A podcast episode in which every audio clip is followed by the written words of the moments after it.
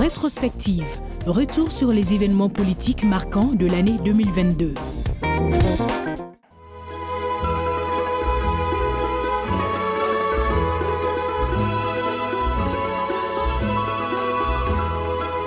C'est l'acte politique majeur du début de l'année 2022. L'embargo est imposé au Mali par la CDAO à l'issue d'une réunion à Accra le 9 janvier. Une sanction visant le maintien au pouvoir des autorités de la transition qui aurait dû prendre fin février 2022 avec l'organisation d'élections en vue de rétablir un régime civil. Condamnation de Bamako qui jugeait ces mesures illégales et illégitimes. Colonel Abdoulaye Maïga, ministre de l'administration territoriale et des collectivités locales. Le gouvernement du Mali condamne énergiquement ces sanctions illégales et illégitimes prises à la fois par l'UEMOA et la CEDEAO. Le gouvernement du Mali déplore le caractère inhumain de ces mesures qui viennent affecter les populations déjà durement éprouvées par la crise sécuritaire et la crise sanitaire, celle de la COVID-19. Du côté des partis politiques, le président du Rassemblement pour le développement et la solidarité RDS invite les Maliens à la solidarité pour surmonter le défi qui pointe professeur Younoussa Meidiko. Aucun pays n'a été sanctionné aussi durement que le Mali. Des solutions ne doivent pas manquer si on réfléchit bien, c'est-à-dire qu'il faut renégocier le problème de façon responsable, aussi bien de la part du Mali que de la part de nos à côté. Le secrétaire général du Parti de la Convergence pour le développement du Mali, la CODEM, s'est dit consterné par les sanctions. Alassane Abba invite les partis à la retenue. Chacun d'entre nous doit mettre de l'eau dans son vin. On n'a rien à gagner dans un bras de fer avec la communauté internationale. La communauté internationale n'a rien à gagner dans un bras de fer avec le Mali. Pendant les presque six mois que durera l'embargo, le médiateur de la CEDEAO, l'ancien président nigérien Goodluck Jonathan, va effectuer plusieurs visites à Bamako. Au terme de ses allées et venues dans la capitale malienne, la délivrance intervient finalement le 3 juillet à l'issue de la conférence à Accra des chefs d'État de l'organisation dans la résolution finale du sommet, la conférence a indiqué prendre note du calendrier de la transition sur la période de 24 mois à compter du 29 mars 2022. En outre, la CDAO a mis en place un mécanisme conjoint de contrôle et de suivi de la mise en œuvre du calendrier de transition. Celui-ci évaluera sur la base de rapports qui lui seront présentés les progrès réalisés et les décisions à prendre ultérieurement. Conformément au paragraphe 25 de la Charte de l'Union africaine, aucune autorité de la transition ne pourra participer aux élections devant conduire au retour à l'ordre constitutionnel.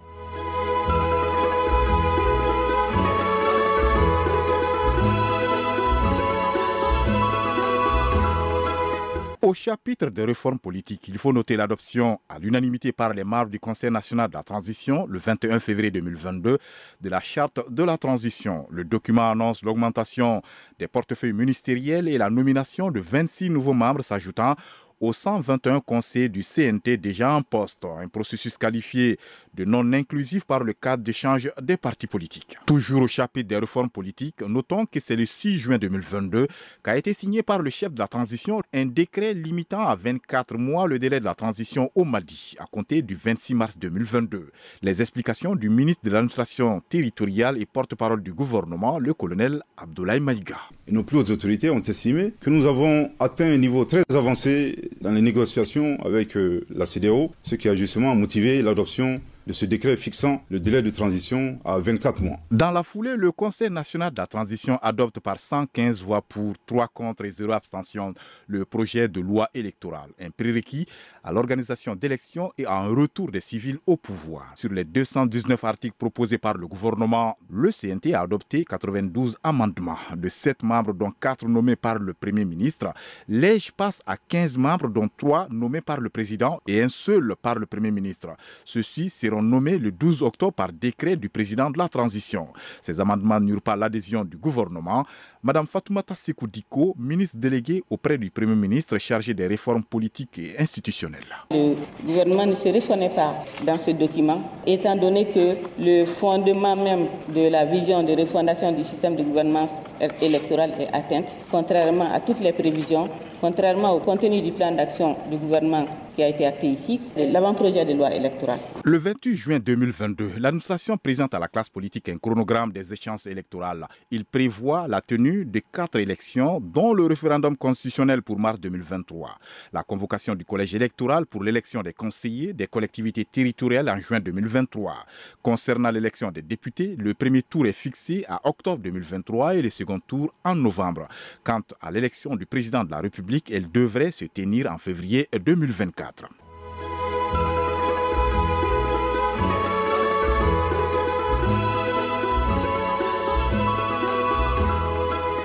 C'est le 12 octobre 2022 que les autorités rendirent public le projet de nouvelle constitution.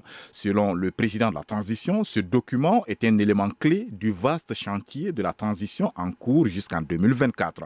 Il est censé être soumis à référendum en mars 2023. Le colonel Assimi Goïta. Vous aurez certainement accordé une attention particulière à la question de la souveraineté de l'État, aux institutions à établir, au rapport entre celles-ci, ainsi qu'aux droits et devoirs des citoyens pour ne citer que quelques préoccupations majeures des Maliennes et des Maliens. Tout ceci devrait en définitive tenir compte de nos valeurs sociétales et les objectifs de refondation de l'État. Un peu plus d'un mois après la levée de l'embargo, le ministre de l'administration et de la décentralisation et porte-parole du gouvernement est nommé Premier ministre par intérim le 21 août 2022. Cette nomination fait suite aux ennuis de santé du Premier ministre Shogel Kokala Maïga en convalescence depuis plusieurs jours.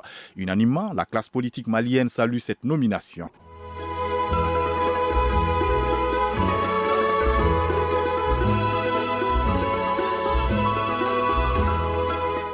Sur un tout autre plan, le 29 juin 2022, le mandat de la MINUSMA, la mission de l'ONU au Mali, a été prorogé par le Conseil de sécurité de l'ONU. Les effectifs militaires et de sécurité actuels sont maintenus. La mise en œuvre de l'accord pour la paix de 2015, la transition politique, le retour de l'autorité de l'État, la protection des civils et des droits de l'homme y sont réaffirmés. Sur cette dernière question, le représentant du Mali aux Nations Unies n'est pas passé par quatre chemins pour exprimer les réserves de Bamako. Issa Konfuru. Le gouvernement du Mali réitère son opposition ferme à la liberté de mouvement de la dans l'exécution de son mandat dans le domaine des droits de l'homme. Vous le savez, le Mali a toujours coopéré et de bonne foi avec la force onusienne depuis sa mise en place en 2013. Toutefois, pour des impératifs de respect de la souveraineté du Mali, de coordination et de sécurité, les mouvements de la ne peuvent se faire qu'avec l'accord des autorités maliennes compétentes. De même, le Mali n'est pas à mesure de garantir la liberté de mouvement pour les enquêtes de la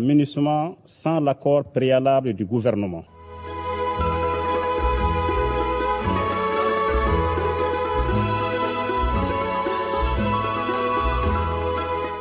Autre temps fort de cette rétrospective 2022, le 24 septembre, le Premier ministre intérimaire, le colonel Abdoulaye Maïga, est à la tribune de la 77e session ordinaire de l'Assemblée générale de l'ONU. Dans un discours qui restera probablement dans les annales de ses assises annuelles, il réaffirme la souveraineté du Mali, dénonçant au passage la politique de deux poids deux mesures de l'État français. S'agissant de l'amunissement, il a salué les efforts consentis depuis sa création en 2013 avant d'appeler à un changement de paradigme qui intègre davantage les dans son mandat. Le gouvernement du Mali réitère sa demande, maintes fois exprimée, d'un changement de paradigme, d'une adaptation de l'aménagement à l'environnement dans lequel elle est déployée et d'une meilleure articulation de cette mission avec les autorités maliennes. Autre dossier brûlant de politique extérieure, c'est celui de l'interpellation de 49 militaires ivoiriens à Bamako. Ils sont inculpés pour tentative d'atteinte à la sûreté de l'État par le juge d'instruction du pôle antiterrorisme.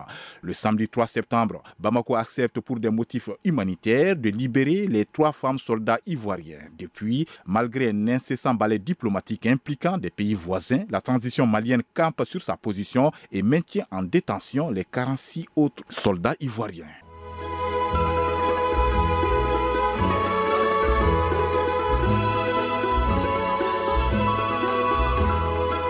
Soulignons que le 15 août 2022 marquait le retrait définitif de la force française Barkhane du Mali, un départ qui met fin à 9 ans d'opérations militaires dans le pays avec un résultat mitigé. Tout cela dans un climat de tension avec Bamako et d'hostilité grandissante d'une partie de la population. Auparavant, le 15 mai 2022 précisément, le Mali annonce son retrait du G5 Sahel et de sa force militaire anti-djihadiste. Bamako justifie cette décision par le refus qu'il est opposé d'assurer la présidence de cette organisation régionale. Le gouvernement malien accuse un État extra-régional à la manœuvre visant désespérément à isoler le Mali.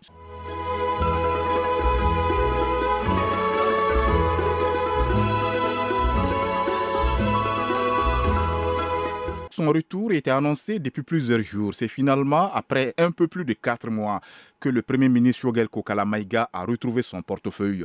Un retour qui met fin à l'intérim du colonel Abdoulaye Maïga. Néanmoins, ce dernier est nommé ministre d'État par décret du président de la transition.